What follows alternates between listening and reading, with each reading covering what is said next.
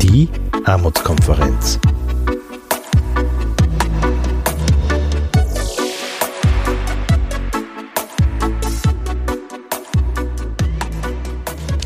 Herzlich willkommen bei einer weiteren Folge des Podcasts Armutskonferenz. Wir stehen gerade am Beginn von Regierungsverhandlungen zwischen der ÖVP und den Grünen. Und die Armutskonferenz hat das genutzt, um aufzuzeigen, was in ein gutes Regierungsprogramm gehört. Und zwar sind es zehn Maßnahmen, zehn Geschichten, die präsentiert wurden von zehn Organisationen der Armutskonferenz auf einer Pressekonferenz. Hier können Sie jetzt einen Mitschnitt dieses einstündigen Gesprächs hören.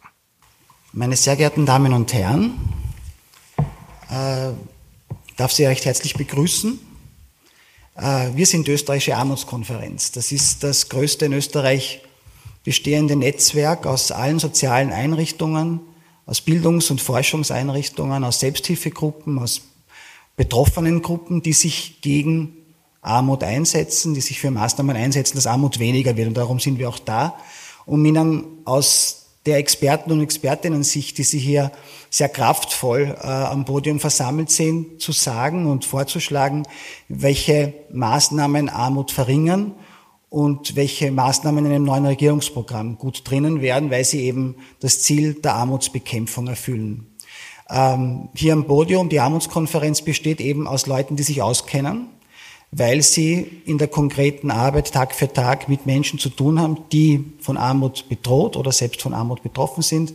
Und das, was sie tun können und was in ihrer Lage ist, äh, versuchen auch den Leuten herauszuhelfen. Gleichzeitig wissen wir auch, was die Fallen sind, was die Lücken sind, wo das Gift versteckt ist, das Leute in den Abgrund äh, treiben kann.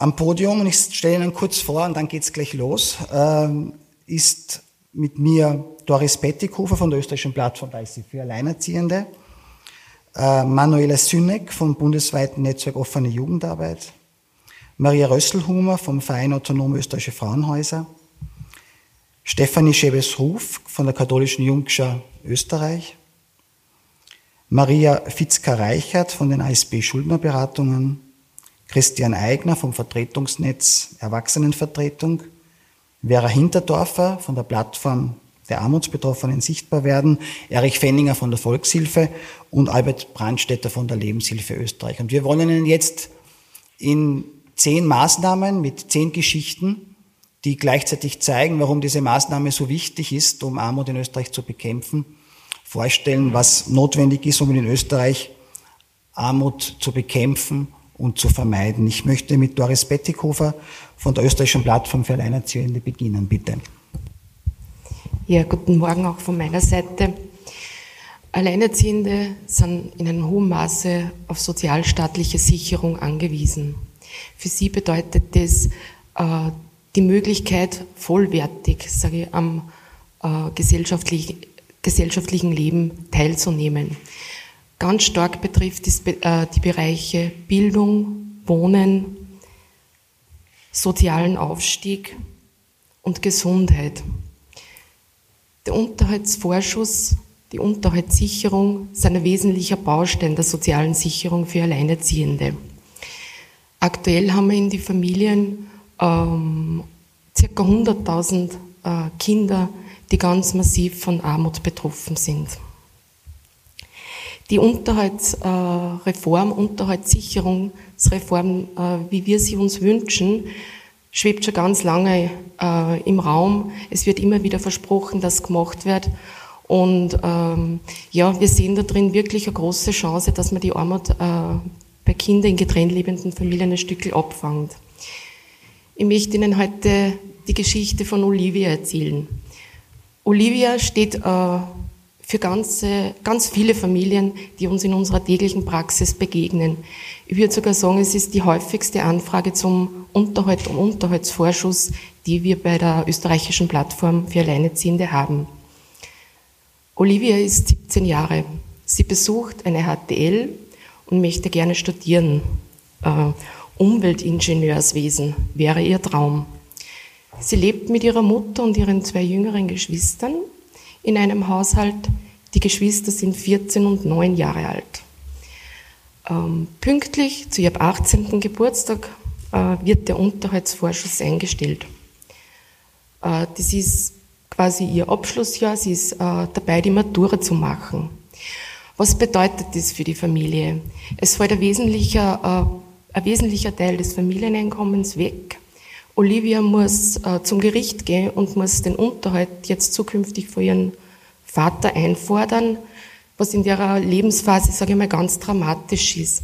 Weil, äh, wie gesagt, sie ist im Maturajahr, sie muss gegen ihren Vater vorgehen was für die äh, Jugendlichen emotional kaum zu bewerkstelligen ist. Und es hängt eine ganze Reihe daran, quasi, äh, dass sie den Unterhalt einfordert, weil jegliche Leistungen, Sozialleistungen hängen von der Forderung ab, die später kommen. Wenn sie es nicht macht, verjährt es. Ähm, die große Schwierigkeit ist, äh, dass eben dann die, die, das letzte Jahr von ihr nicht gesichert ist. Und die Familien sehen sie dann oft nicht raus, dass sie die Bildung für die nachfolgenden Kinder sichern, weil für die zwei Geschwister von ihr wird das dasselbe bedeuten und die sind gerade im Übertritt jeweils in die nächste Schulform, wo eben äh, verstärkte Kosten einmal mehr auf die Familie zukommen. Und deswegen ist äh, bei der ganzen Unterhaltsvorschussreform eine zentrale Forderung, dass die Altersgrenze angehoben wird, äh, äh, eben müssen wir überlegen, wo genau hin, aber wir sagen, sie muss an die Unterhaltspflicht quasi angepasst werden, damit die, der Bildungsbereich abgesichert ist. Und äh, viele Familien kommen zu uns und überlegen dann schon für die nachfolgenden Kinder, was ich besonders dramatisch finde, dass sie quasi andere Schulformen wählen, sozusagen günstigere Formen, damit sie nicht in, in finanzielle, existenzielle Nöte kommen.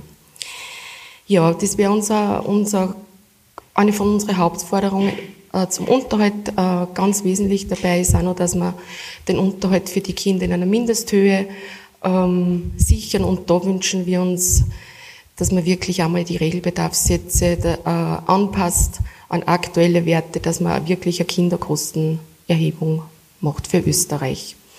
Und einen dritten Punkt habe ich noch, der uns sehr wesentlich erscheint, und zwar dass die Unterhaltsschulden in Insolvenz, bei Insolvenzen und Pfändungen äh, bevorrangt werden.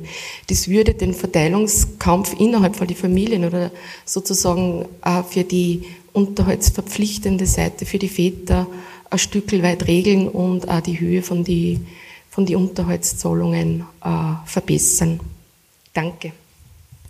Vielen Dank. Doris Bettighofer von der Plattform für Alleinerziehende, also erste Maßnahme, Reform, beim, und, alles um den Unterhalt herum. Ähm, weiter, zweite Maßnahme, Christian Eigner vom Vertretungsnetz. Ja, meine Damen und Herren, herzlich willkommen auch von meiner Seite. Vertretungsnetz vertritt äh, behinderte Menschen, die an einer intellektuellen Beeinträchtigung oder psychischen Erkrankung leiden und die den Anforderungen des Arbeitsmarktes nicht zur Verfügung stehen oder diese nicht erfüllen. Ich möchte Ihnen ein Beispiel erzählen vom David E., der ist 28 Jahre alt, hat eine oder leidet an einer bipolaren Störung. Medikamente wirken nur bedingt, wie das oft auch der Fall ist, und immer wieder durchlebt David E. manische, schwere und schwere depressive Episoden. Seine Erkrankung tritt erstmals auf, als er studiert und er hat deshalb auch schon eine erste Hürde. Er ist, fällt nicht unter jene, die eine Invaliditätspension im Sozialversicherungsbereich erringen könnten, weil er eben noch nicht am Arbeitsmarkt war. Ein psychiatrisches Gutachten bescheinigt David E., dass er dauerhaft nicht am Arbeitsmarkt zu vermitteln ist.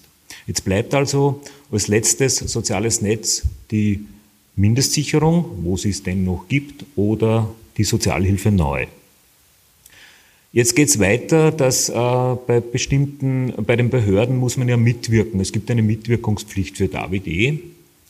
Und erkrankungsbedingt kann er Termine nicht wahrnehmen oder Unterlagen nicht beibringen. Die Behörde reagiert konsequent, indem sie äh, die Mitwirkungspflichtverletzung feststellt und die Leistung einschränkt beziehungsweise sogar bis auf Null kürzt.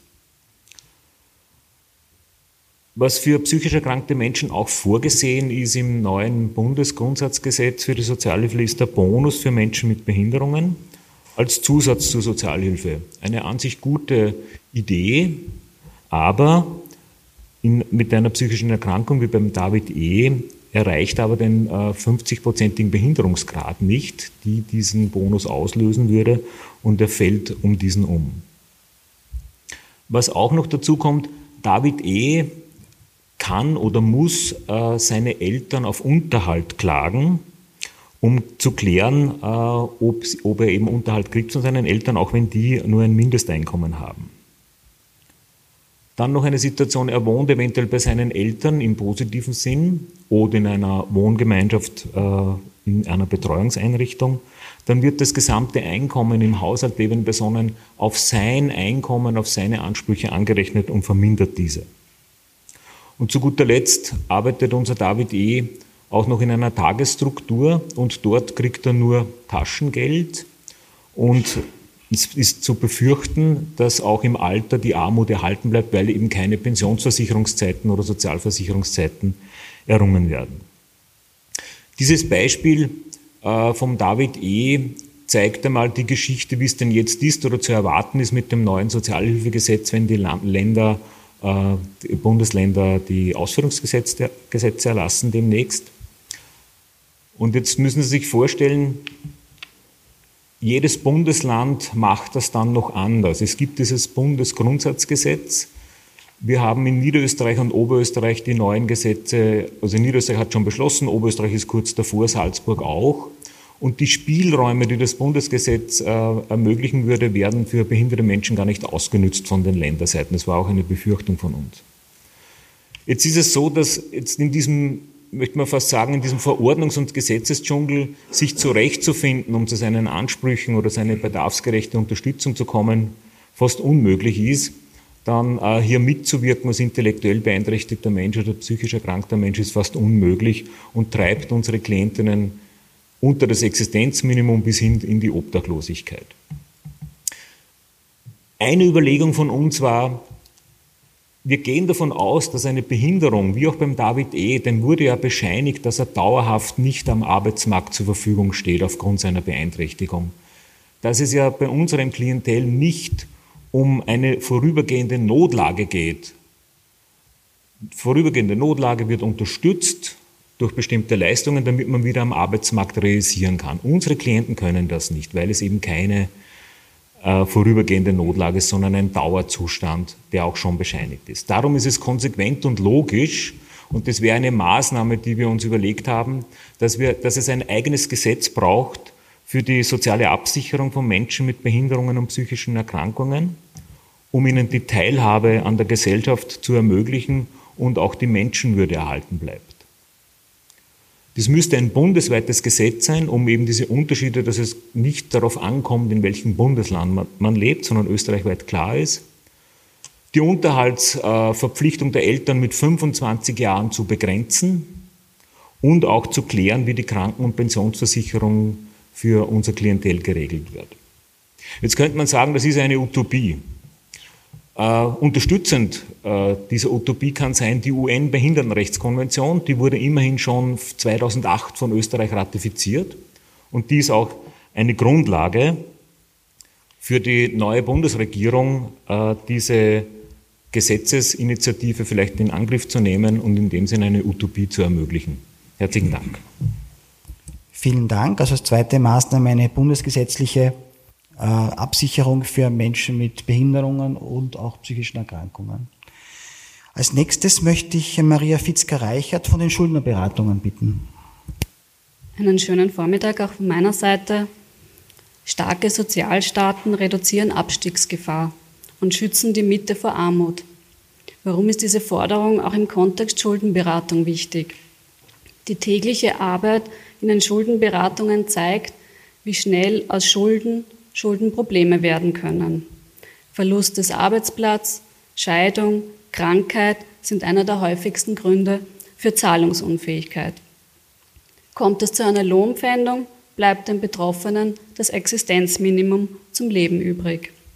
Das sind für eine alleinstehende Person 933 Euro im Monat. Für einen Ein-Eltern-Haushalt, das heißt ein Erwachsener und ein Kind, gerade einmal 1119 Euro. Ein menschenwürdiges Leben ist damit kaum möglich. Existenziell wichtige Ausgaben wie Miete, Energie oder Unterhaltszahlungen sind oft nicht mehr leistbar. Diese Probleme betreffen aber nicht nur die Betroffenen, die Überschuldeten, sondern alle Angehörigen, vor allem auch die Kinder. Ganze Familien werden dadurch in die Armut getrieben. Die Schuldenberatungen fordern daher, das Existenzminimum muss angehoben werden, zumindest an die Armutsgefährdungsschwelle. Das sind in Zahlen 1259 Euro für eine alleinstehende Person, 1636 Euro für einen Einelternhaushalt. Doch wie viel braucht man für ein einfaches Leben, das soziale Teilhabe mit einbezieht? Referenzbudgets geben Antwort darauf. Ein Leben weit entfernt von Luxus, aber auch nicht in Armut und Isolation, das hin und wieder einen Besuch im Schwimmbad oder einen Kinobesuch ermöglicht. Referenzbudgets sind ein wichtiger Vergleichswert bei der Betrachtung der tatsächlichen Ausgaben eines Haushaltes in Österreich. Referenzbudgets werden bereits in mehreren europäischen Ländern herangezogen, um die Bewertung von sozialpolitischen Maßnahmen durchzuführen. Zusammengefasst, durch Anhebung des Existenzminimums kann die Abstiegsgefahr reduziert werden. Durch Heranziehen der Referenzbudgets bei sozialpolitischen Maßnahmen kann der Sozialstaat gestärkt werden und somit die Mitte vor Armut geschützt werden. Vielen Dank. Vielen Dank. Also Maßnahme 4 ist die, das Existenzminimum, die Erhöhung des Existenzminimums bei Privatkonkurs und der Schuldenregulierung. Als nächstes möchte ich die Manuele Sünek bitten. Sie ist vom Netzwerk Offene Jugendarbeit. Einen schönen guten Morgen auch von meiner Seite. Ich bin Jugendarbeiterin und das offene, also bundesweite Netzwerk der offenen Jugendarbeit hat immer wieder die Möglichkeit, Jugendliche zwischen äh, von 12 bis 25, vor allem in der mobilen Jugendarbeit zu begleiten. In der Zeit stellen wir immer wieder fest, dass gerade die Zeit des Erwachsenwerdens, der Adoleszenz sich immer wieder hinausschiebt, verlängert, mittlerweile bis fast 25 Jahren. Auch die EU spricht mittlerweile von Jugendalter bis 30. Ähm, die staatlichen Unterstützungsmaßnahmen enden aber immer wieder mit 18. Vor allem in der Kinder- und Jugendhilfe. Ausbildung bis 18, eine wunderbare Maßnahme, aber auch sie endet mit 18. Aber auch die medizinische Versorgung endet, wieder, endet auch immer wieder mit 18. Also zum Beispiel Psychiatrie, wenn man in der Psychiatrie also war, in der Jugendpsychiatrie, in der Schritt in der Erwachsenenpsychiatrie ist eine Herausforderung und oft nicht machbar für junge Menschen. Wir haben einen Fall, ähm, der ein sehr komplexer Fall ist und wo es auch darum geht, dass die Jugendlichen, Teile davon gibt es immer wieder, die uns begegnen. Die Amira ist mit 15 Jahren aus der Familie raus, weil es daheim großen Stress gegeben hat und hat zu dem Zeitpunkt noch das Gymnasium besucht und ist dann fremduntergebracht worden, war in der Fremdunterbringung, hat massiven Stress mit der Familie gehabt. Auch in der Fremdunterbringung ist es nicht immer einfach äh, die Füße dort am Boden zu bekommen, hat aufgrund dessen Schule äh, abgebrochen und ist, ähm, war dann eine Zeit lang arbeitslos. Ähm, und es war klar, dass sozusagen die Unterstützungsmaßnahme, äh, die Verlängerung bis 21 nur dann äh, stattfinden kann, wenn sie in irgendeiner Form der Ausbildung ist. Der Stress hat dazu geführt, dass sie sich zurückgezogen hat, ähm, dass sie depressiv geworden ist, eine Essstörung entwickelt hat, dann auch auf der Psychiatrie war, teilweise dort äh, betreut worden ist, therapeutische Maßnahmen bekommen hat, damals noch über die Jugendhilfe, also Kinder- und Jugendhilfe.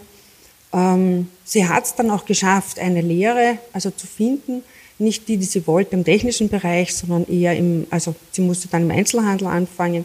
Das hat sie dann auch nicht geschafft, weil das einfach nicht gar nicht ihr Ding war, dort zu bleiben und hat dann also diese Lehre abgebrochen, ist wieder zurückgekommen in ihre Depression wieder, die, äh, wieder sozusagen hat therapeutische Maßnahmen in Anspruch genommen. Ja, und mit 18 war es dann vorbei. Mit 18 war die Unterbringung vorbei und sie musste raus aus der Jugendhilfe. Ähm, und wir haben dann damals es geschafft, sie in, ähm, in einem Jugendwohnheim, also im Erwachsenenwohnheim unterzubringen. Es hat dann noch eine Zeit lang gedauert, äh, bis sie sozusagen es geschafft hat, wieder die Füße am Boden zu kriegen, bis sie es geschafft hat, äh, mit Begleitung und mit intensiver Auseinandersetzung, dass sie, ähm,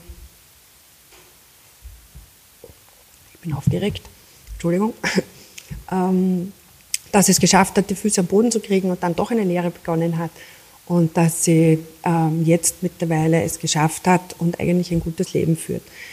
Unser Wunsch, unsere Forderung wäre sozusagen, all diese Maßnahmen zu verlängern bis zumindest zum 24. Lebensjahr, weil wir einfach immer wieder feststellen, dass junge Menschen in der herausfordernden äh, Zeit der Adoleszenz, die wir alle noch uns erinnern können wahrscheinlich, dass das nicht unbedingt einfach ist, ähm, Unsinn machen, manchmal Schwierigkeiten haben, äh, sich versuchen abzugrenzen und das oft zum eigenen Schaden, dass sie aber mit 17, 18 oft die Füße wieder am Boden kriegen und dann enden oft Unterstützungsmaßnahmen und von dem her wäre eine Verlängerung dieser Maßnahmen wünschenswert. Vielen Dank. Maßnahme 4, die Verlängerung der Jugendhilfe über 18 Jahre hinaus. Eine sinnvolle Sache gibt es in vielen anderen europäischen Ländern und hat dort sehr hohe Wirkungs gerade, dass das auch funktioniert und wirkt. Ich möchte als nächstes die Stefanie, äh, gleich muss nur meine, meine Stimme, meine Stimme ölen, die Stefanie Schebesch-Ruf von der katholischen Jungschar bitten. Danke. Ja, ich möchte etwas zum Thema Kinderarmut sagen. Jedes fünfte Kind bzw. jeder fünfte Jugendliche in Österreich ist armuts- bzw. ausgrenzungsgefährdet. Und wir wissen, Armut ist nichts Selbstgeschaffenes. Armut sucht man sich nicht selbst aus. Armut wird häufig vererbt und ist in vielen Fällen weiblich. Armutsbetroffen sind häufig ähnliche soziale Gruppen, Alleinerzieherinnen, Mehrkindfamilien, Familien mit Migrationshintergrund oder die sogenannten Working Poor. Und Kinderarmut ist ein spezielles Phänomen, denn Kinderarmut grenzt ein und Kinderarmut schließt aus und Kinderarmut beeinträchtigt vor allem die Bildungs-, Lebens- und Entwicklungschancen nachhaltig. Wir feiern am 20. November den Internationalen Tag der Kinderrechte. Die Kinderrechtskonvention der Vereinten Nationen feiert heuer ihr 30-jähriges Bestehen.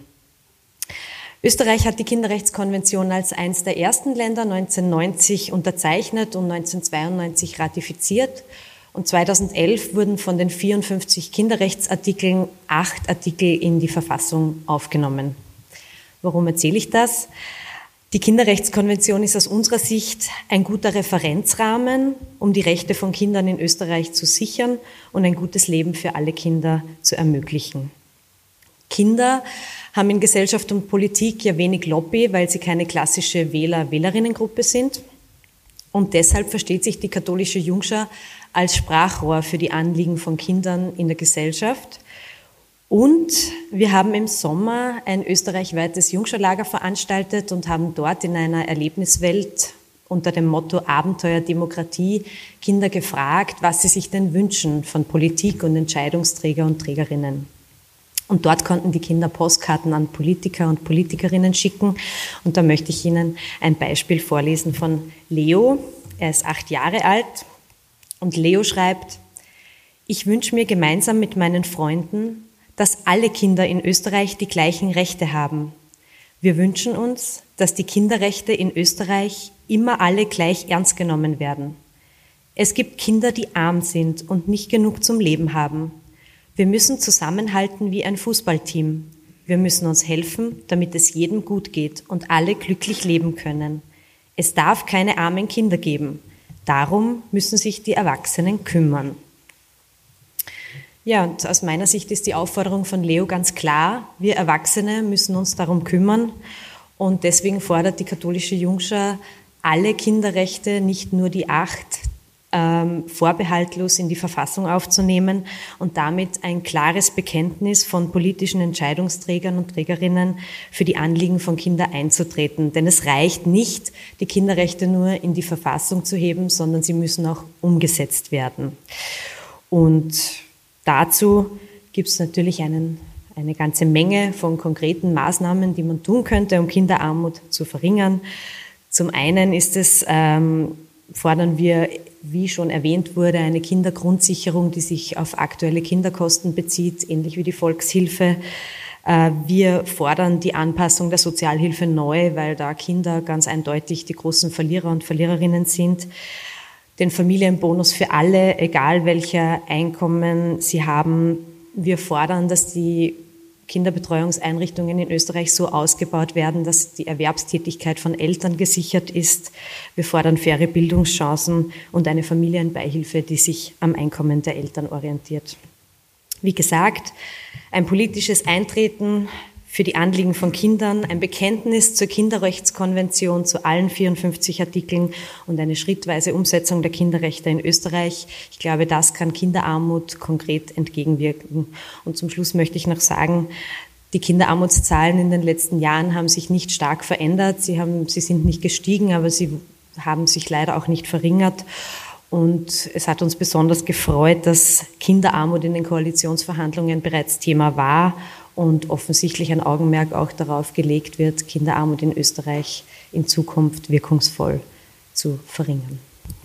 Vielen Dank. Also Maßnahme 5 hat einen starken menschenrechtlichen Approach, Kinderrechte in die Verfassung mit all dem, was das dann konkret bedeutet für äh, die Ausgestaltung in der Politik. Dazu äh, möchte ich gleich als nächsten Erich Fenninger von der Volkshilfe bitten.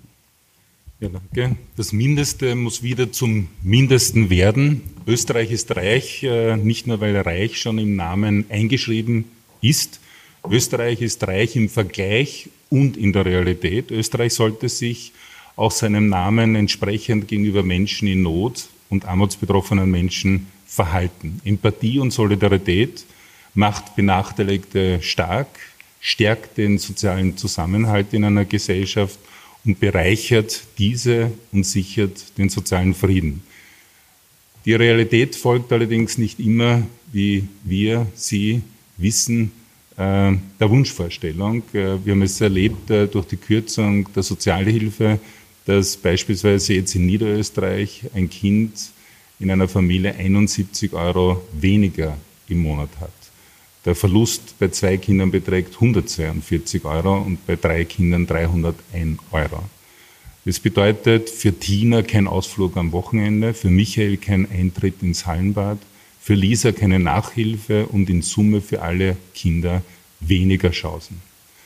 Und eine neue Regierung, und diese Chance hat die Regierung, könnte sich durch Leuchttürme definitiv auszeichnen und Österreich bereichern. Und der Leuchtturm, den ich mit präsentieren möchte, ist Rechtssicherheit, Transparenz und eine wirkungsmächtige Bürgerinnen-Sicherung gekoppelt mit einer Wohnungssicherung. Und wie kann das äh, materialisiert werden, indem man die Europäische Sozialrechtscharta, die beschlossen ist im Artikel 30 und 31, in die österreichische Verfassung aufnimmt. Das bedeutet ein Recht auf Schutz gegen Armut, soziale Ausgrenzung sowie das Recht auf Wohnen. Damit würde eine neue Bundesregierung österreichische soziale Rechtsgeschichte schreiben. Wie kann das gehen? Indem man sich konzentriert auf Transparenz, Einfachkeit und Verständlichkeit. Die Gesetze, speziell die im Sozialbereich, sind oftmals sehr komplex, schwierig, und für Menschen, die davon letztlich äh, äh, Anspruch nehmen, unverständlich. Und deshalb sollten die gesetzlichen Grundlagen und Verordnungen, Durchführungsverordnungen einfach klar nachvollziehbar sein. Und wie das gehen könnte, eine neue Regierung wird vermutlich nicht zurückgehen zu alten Begrifflichkeiten, beispielsweise der Mindestsicherung, das muss ja auch nicht. Das Mindeste muss nicht mindestens heißen. Es kann auch anders benannt werden. Äh, uns schwebt vor, eine Art Bürgerinnensicherung zu machen, was die Existenz des Subjektes eines Erwachsenen betrifft, dass man diese sichert in der Not und in der Armutsbetroffenheit und einen zweiten Betrag vorsieht für eine Wohnungssicherung. Und diese Wohnungssicherung kann angepasst werden an die jeweilige Region und an die Mietpreise. So simpel, so simpel könnte eine Sozialgesetzgebung aussehen, die klar, transparent ist und die auch dementsprechend äh, wirkt. Zwei Beiträge und zwei Existenzbereiche sind gesichert. Und die Kinder beispielsweise könnte man aus der Kindergrund, also aus der, aus der Mindestsicherung herausnehmen und eine eigene Kindergrundsicherung, wie wir gehört haben, einfach ähm, ähm, aufgebaut werden. Und eine Kindergrundsicherung könnte wirklich eine unglaubliche Wirkung entfalten. Äh, letzte Woche sind in Deutschland Ergebnisse dazu präsentiert worden, die das alles nur untermauern. Und wenn eine Bundesregierung sozusagen diesen großen Schritt Richtung Kindergrundsicherung nicht äh, gleich äh, beschließen kann, äh, dann wäre unser Rat oder Empfehlung, warum könnte die neue Bundesregierung speziell für die armutsbetroffenen Kinder nicht so etwas wie ein Kinderbildungsstipendium geben. Die Bildungskosten pro Monat betragen 200 Euro. Das wäre simpel, nachvollziehbar und alle haben Interesse und auch, denke ich, die zukünftige Regierung und die beiden Regierungspartner jedem Kind alle Chancen zu geben und sie zu entwickeln. Und am Schluss noch, um nicht nur immer äh, den Mangel sozusagen darzustellen und wie die Menschen darunter leiden, wir haben uns als Volkshof beschlossen, eine Kindergrundsicherung auszuzahlen und ich möchte ein paar Kinder sprechen lassen. Ich habe nicht mehr Angst, dass wir die Wohnung verlieren. Oder auch die letzten Tage des Monats haben wir genug zu essen. Oder ich kann jetzt im Verein Fußball spielen. Oder ich habe eine Nachhilfelehrerin und keine Angst mehr vor der Schule. Oder ich kann bei Schulveranstaltungen teilnehmen und muss nicht zu Hause bleiben. Und wir sind entspannter und lustiger und lachen auch wieder. Eine neue Regierung hat es in der Hand, Österreich zu bereichern, Österreich solidarisch zu machen, jeden, jedes Kind und jeden Menschen so zu fördern, dass er wieder auf die eigenen Beine steht und ermächtigt ein gelingendes Leben bescheitern kann. Das wären Leuchttürme, die Österreich bereichert und vielleicht auch Vorbild für viele andere Staaten in Europa äh, werden lässt.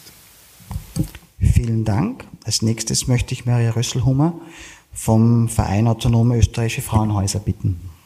Ja, schönen guten Morgen auch von meiner Seite.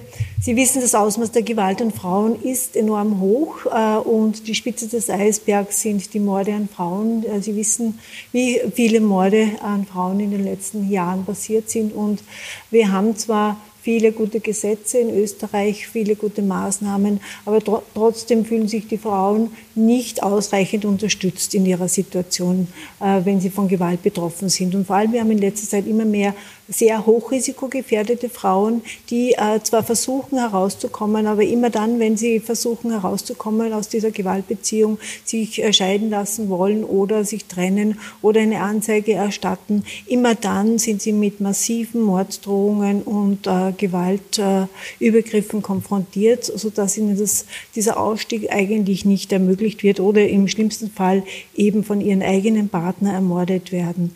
Ähm, das ist eine Realität, eine sehr traurige Realität für Österreich. Äh, wir fragen uns die ganze Zeit, warum das so ist, obwohl wir eigentlich gute Maßnahmen haben, obwohl wir gute Gesetze haben. Warum ist das so? Und wir glauben, dass ähm, die äh, nächste Österreich, die Regierung äh, viel mehr investieren muss in die Sicherheit von gewaltbetroffenen Frauen, weil damit sie eben diese Möglichkeit haben, herauszukommen. Und zwar deshalb, äh, weil diese Maßnahmen die hier in Österreich sind, nicht wirklich wirksam und äh, ausreichend sind. Und wir haben zwar jetzt dieses dritte Gewaltschutzgesetz, das die äh, letzte Regierung implementiert hat und äh, umsetzen will, aber es wurde hier eigentlich nicht an das Budget gedacht. Ähm, dass diese Maßnahmen sollen nichts kosten. Wir glauben, dass diese Ma Umsetzung äh, Geld kostet. Wir fordern mindestens 210 Millionen Euro an, äh, an Investitionen in die Prävention von Gewalt. Das heißt, ähm, und wie kommen wir zu dieser Summe? Äh, Österreich äh, hat laut einer EU-Studie, einem EU-Ergebnis, äh, hohe Ausgaben für die Folgekosten von Gewalt. Das heißt, Österreich muss 3,7 Milliarden Euro äh, an Folgekosten ausgeben äh, von häuslicher Gewalt. Und wenn wir aber nur einen Bruchteil davon in die Prävention investieren, dann würden wir vieles verhindern können. Ja? Das heißt, diese äh, Summe äh, müsste ausgegeben werden, vor allem äh, für dauerhafte flächendeckende Bewusstseinskampagnen, damit die Frauen auch wissen, wohin sie sich wenden können. Viele Frauen wissen nicht einmal, dass es eine Frauenhelpline gibt, wo sie sich äh, hinwenden können, weil zu wenig informiert wird. Ich und wir fordern die, die längste Zeit, dass in jedem Haushalt diese Nummer aufliegen muss, damit die Frauen wissen, dass es hier Hilfe und Unterstützung gibt. Und äh, was auch immer wieder vorkommt, dass der Staat äh, bzw. die Justiz einfach bei Gewalttätern zu lax agiert. Gewalttäter haben in Österreich oft doch die Möglichkeit, ähm, sich Waffen zu besorgen und äh, weil sie, äh, weil ihr zum Beispiel eine Anzeige, die von einer Frau erstattet wird, dann relativ schnell zurückgelegt wird, äh, äh eingestellt wird und ähm, das, sodass äh, die äh, Täter in dieser Zeit dann auch noch die Möglichkeit haben, mehr zu mehr zu tun und Gewalt auszuüben. Also wir fordern, äh, dass auch ähm, die Justiz mehr Geld bekommt, um klare Strafverfolgung von Gewalttaten an Frauen durchzuführen, damit sie auch die Möglichkeit haben, lückenlose Ermittlungen äh, und Beweisführungen äh, zu, durchzuführen, um eben auch Haftgründe für die Anwendung einer U-Haft möglich ist. Und wir brauchen eben auch die Umsetzung der Istanbul-Konvention. Die, Umsetzung der Istanbul-Konvention äh, ist ähm, eine jetzt eben auch neu für Österreich. Österreich hat die Istanbul-Konvention, die Europaratskonvention zur Verhinderung und Verhütung von Gewalt an Frauen ratifiziert im Jahr 2013 und hat eigentlich damit eine neue Aufgabe äh, und kann sich sozusagen jetzt nicht zurücklehnen, sondern muss eigentlich diese Istanbul-Konvention umsetzen und die kostet eben auch Geld. Und wir glauben, dass das notwendig ist, äh, dass äh, hier mehr investiert wird in die Gewaltpräventionsmaßnahmen. Die Geschichte, die ich mitgebracht habe, ist äh, eine sehr typische. Also viele Frauen, ähm, gerade wenn sie heiraten, also auch die Ehe ist eigentlich eine sehr gefährliche Institution. 60 Prozent unserer Frauen, die von Gewalt betroffen sind und in ein Frauenhaus gehen, sind verheiratet. Und oft ist es so, dass mit, mit der Eheschließung eigentlich oft schon die ersten Handgreiflichkeiten beginnen. Oft beginnt es mit verbaler Gewalt und diese Gewalt steigert sich oft in sexuelle Gewalt, in äh, körperliche Gewalt und äh, die finanzielle Gewalt ist natürlich auch immer wieder ein Problem. Und äh, wenn, und diese Frau Anna, so habe ich sie genannt, ähm, hat eben immer wieder versucht, aus dieser Gewaltbeziehung herauszukommen.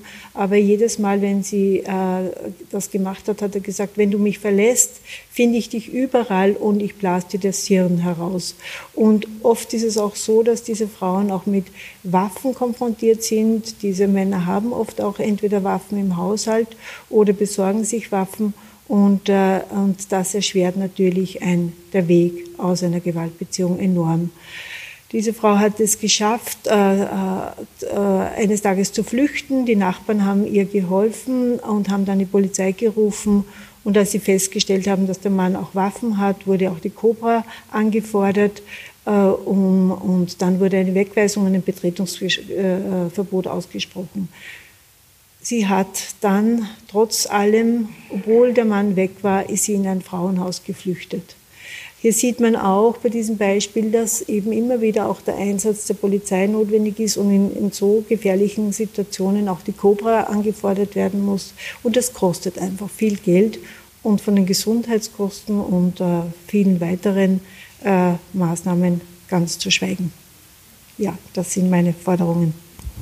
Vielen Dank. Also was in Maßnahme 7 einen Ausbau der Gewaltschutzmaßnahmen, des präventiven, der, der, der präventiven Maßnahmen. Als nächstes möchte ich Albert Brandstätter bitten von der Lebenshilfe Österreich. Ja, guten Morgen. Ich möchte Ihnen gerne ähm, mit einem Zitat einer äh, Frau beginnen, die eine von über 23.000 Personen ist, die in Werkstätten und Tagesstrukturen arbeiten. Das sind Menschen mit intellektuellen Behinderungen oder psychosozialen äh, Schwierigkeiten. Ähm, und sie sagt, Ich möchte ein Gehalt, damit ich auch einmal von daheim ausziehen und selber wohnen kann, damit ich mir mein Fitnesscenter selber leisten kann, ohne meine Mama zu fragen. Das sagt Claudia Meister, 36 Jahre alt. Sie arbeitet in einer der Lebenshilfen in Tirol, wo sie Büroarbeiten übernimmt. Sie pflegt Grünanlagen für Firmen. Sie äh, zerlegt Altmetall äh, und Computer für eine Versorgungsfirma. Sie ähm, versorgt eine Schule mit Jause und hilft auch in einer Holzfirma mit. Das ist ein breites Bündel an Maßnahmen, 40 Stunden in der Woche, zuverlässig, fleißig und am Ende des Monats erhält sie zu ihrer freien Verfügung 45 Euro. Das ist weniger als ihr Abo im Fitnesscenter kostet. Natürlich erhält sie auch Unterstützung für ihre verschiedenen Lebensphasen, aber das ist das Geld, was ihr selbst gehört und sie möchte mehr. Und sie ist eine von vielen Personen, die aufgrund einer Gesetzeslage, ähm, nämlich einer willkürlichen Festsetzung von 50 Prozent Erwerbsunfähigkeit, dazu ähm, eigentlich gezwungen, als erwerbslose bzw. als erwerbsunfähige Person zu leben. Sie bekommt eben ein Taschengeld, kein Gehalt.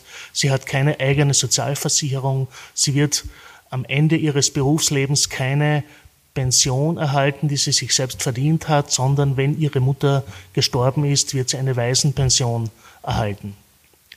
Diesen Zustand sollte die Regierung dringend ändern. Das kann sie nicht alleine, sondern gemeinsam mit den Bundesländern. Aber es wäre ein ganz wichtiges, wegweisendes Projekt, diese Personengruppe aus dieser erzwungenen Situation einer Ausgrenzung vom Arbeitsmarkt herauszuführen, ihr äh, die Möglichkeit eines eigenständigen Gehalts zu geben und gleichzeitig auch den Zugang zum allgemeinen Arbeitsmarkt ähm, zu verbessern. Denn was es braucht, ist auch ein Weg von den Werkstätten und den Tagesstrukturen hin in den regulären Arbeitsmarkt oder auch zurück, wenn es für eine Person notwendig ist. Es braucht auch natürlich, und da kann ich mich dem Christian Eigner durchaus anschließen, auch eine bundesgesetzliche äh, Maßnahme, um die verschiedenen Unterstützungsmaßnahmen und den, das Geld für den behinderungsbedingten Mehraufwand gesetzlich abzusichern und auf neue Beine zu stellen. Das alles bedeutet einen großen Gesetzesaufwand, den diese Bundesregierung angehen könnte, denn es geht hier um Teilhabe, es geht um Selbstbestimmung, es geht um Menschenwürde und um ein selbstbestimmtes Leben in der Gesellschaft. Es geht um die Möglichkeit, sich selbst Assistenz äh, zu besorgen, sei es für den Arbeitsplatz, sei es für die Freizeit.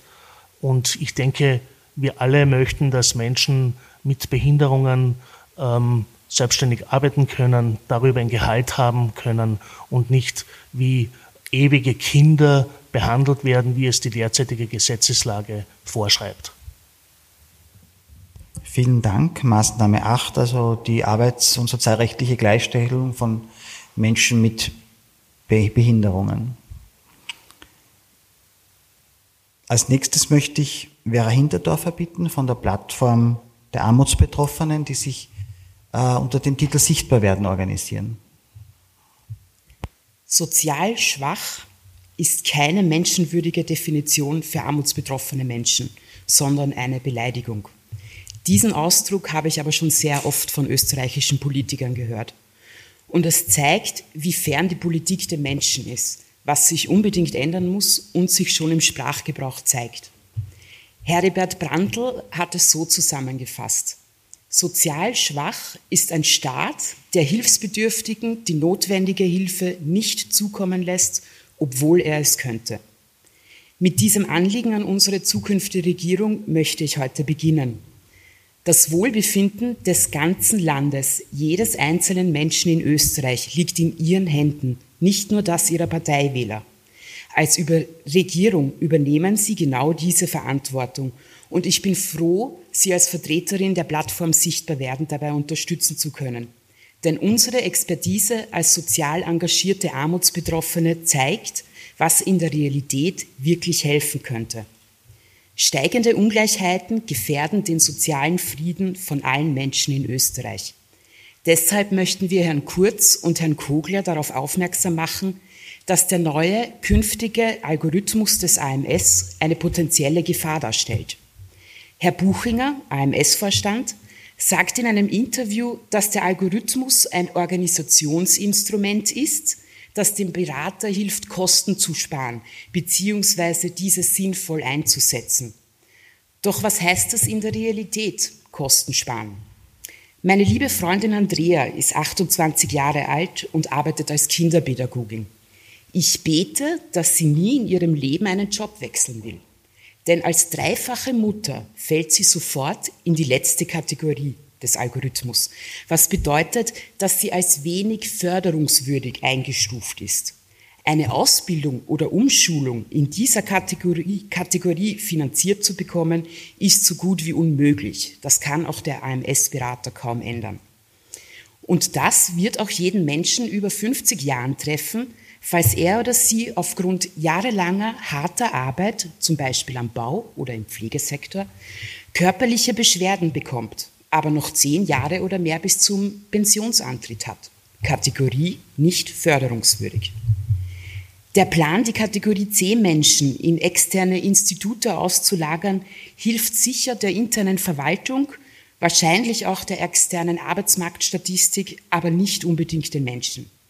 Und ganz schlimm wird der Algorithmus Menschen treffen, die vor Krieg, Gewalt, Folter, Verfolgung, Hungersnot zu uns geflohen sind und als Flüchtlinge oder Asylwerber von uns anerkannt werden. Denn wenn er oder sie nicht nachweisen kann, dass er in seinem Heimatland ein Gymnasium oder ähnliches besucht hat, dann wird kein Deutschkurs finanziert. Damit schließen wir diese Menschen von vielen Dingen im Leben aus, aber ganz speziell vom ersten Arbeitsmarkt. Denn für jede Lehre und jeden Job dort muss man Deutschkenntnisse auf Niveau B2 nachweisen. Und hier treffe ich auf noch einen Punkt, den sich Herr Kurz und Herr Kogler widmen müssen. Da all diese Menschen aufgrund fehlender Deutschkenntnisse zu wenig qualifiziert sind, würden sie mit dem Konzept der Sozialhilfe neu auch noch 35 Prozent Grundsicherung verlieren. Stichwort Arbeitsmarktqualifizierungsbonus. Das bedeutet, wir geben diesen Menschen circa 600 Euro im Monat in die Hand und sagen, damit zahl jetzt deine Miete, dein Essen, deine Kleidung, deine Deutschkurse und mehr wert bist du uns nicht. Laut einem Experten vom Institut für höhere Studien sind auch 60.000 Österreicher davon betroffen, die keinen Pflichtabschluss haben. Das sind 5.000 mehr Menschen, als in der Stadt St. Pölten wohnen. Und genau diese Wertlosigkeit eines Menschen vermittelt dieses gesamte Konzept der Sozialhilfe neu. Ein Menschenleben in Österreich ist weniger wert als das Existenzminimum nämlich 933 Euro zwölfmal im Jahr, nicht 14 Mal, wie es das Existenzminimum vorsieht. Und maximal natürlich. Vergessen wir diese Regelung der Sozialhilfe neu nicht, die oben einen Deckel hat, aber nach unten offen ist. 80.000 Kindern, sagt die Sozialhilfe neu, mehr als 1,50 Euro am Tag darfst du aber nicht kosten. Das bist du nicht wert. Ach so, du bist ein erstgeborenes Kind. Na, keine Sorge, dann sind es sieben Euro pro Tag. Aber mehr verdienst jetzt wirklich nicht. Diese Gesetzesvorlage der Sozialhilfe neu, genauso wie der Algorithmus des AMS, steckt Menschen in Kategorien und trennt unsere Gesellschaft. Das gefährdet die Zukunft und Sicherheit von jedem einzelnen Menschen in Österreich. Und genau diese Entwicklung können wir ja schon in vielen anderen Ländern sehen. Deshalb an Herrn Kurz und Herrn Kogler, bitte lassen Sie es in Österreich nicht dazu kommen. Alle Menschen sind frei und gleich an Würde und Rechten geboren. Das hat Österreich unterschrieben. Und das sicherzustellen, ist meiner Meinung nach der Mindestmaßstab einer guten Bundesregierung. Danke. Ich komme zur Maßnahme 10, zur letzten, es dauert schon lang, ich weiß, aber wir haben äh, das bewusst so gemacht, weil wir Ihnen ähm, die ganze Kraft und die ganze äh, Fülle und unsere ganzen Ideen und äh, einfach zeigen wollten und auch, wie man sieht, auch äh, Veras Beitrag und Ihre Erfahrungen aus der Plattform sichtbar werden, eine, eine Stimme ist, der nicht viel zu wenig gehört wird in der Öffentlichkeit. Ich komme zur letzten Maßnahme. Das war jetzt meine kurze Vorrede, warum wir einfach äh, und auch dankbar sind, dass Sie äh, Ihr Interesse und die Zeit uns zuhören. Der letzte Punkt, äh, letzte Maßnahme geht um Kindergesundheit und ist eine Lücke, die es schon seit Jahren gibt und die jetzt eigentlich einmal Zeit wäre zu schließen, nämlich die Lücke bei der Angebot für Therapien, therapeutische Maßnahmen für Kinder. Wir haben eine Lücke, die in die Zehntausende geht. Je nach Studie sind es 50 bis 70.000 Therapieplätze, die für Kinder fehlen. Therapieplätze heißt, das beginnt bei der Psychotherapie, geht, über die Physio- und Psycho- und Ergotherapie, geht über die äh, heilpädagogischen Kindergruppen, den Ausbau der frühen Hilfen äh, und so weiter. Was ist das Problem? Entweder sind diese Therapien nicht leistbar, also es kann es einfach nicht leisten, das hat was mit Armut zu tun. Oder wenn sie leistbar sind, sind sie nicht vorhanden oder nicht verfügbar, weil sie viel zu wenig da sind, besonders am Land. Es gibt eine ganz starke Stadt-Land-Gap-Unterschied. Äh, das heißt, und wenn sie leistbar sind, dann äh, gibt es oft elendlange Wartezeiten. Und alles, alle diese Dinge sind nicht sehr hilfreich, weil therapeutische Interventionen für Kinder in einer ganz schwierigen Lage äh, oft ein kleiner Kick sind, aber eine sehr wichtige und sehr einschneidende und zentrale Intervention sein können, um etwas weiterzubringen. Ich sage Ihnen noch eine Zahl. Fast ein Viertel der Minderjährigen in Österreich, das sind ungefähr 24 Prozent, leidet aktuell an einer psychischen Erkrankung. Mehr als ein Drittel der 10- bis 18-Jährigen geben an, schon einmal ein psychisches Problem äh, gehabt oder gelitten zu haben.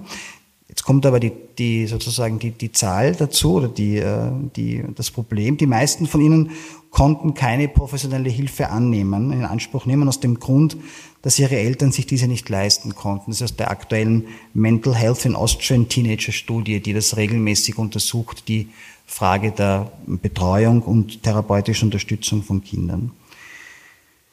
Die Geschichte dazu ist Luca, die ist schnell erzählt. Ein junger Bub, sehr umtriebig, sehr aufgeweckt in Oberösterreich, der äh, immer so mit den Zähnen knirscht und seine ganzen äh, Kolleginnen in der Schule sagen, so her hast Sand im Kopf, was ist mit dir los?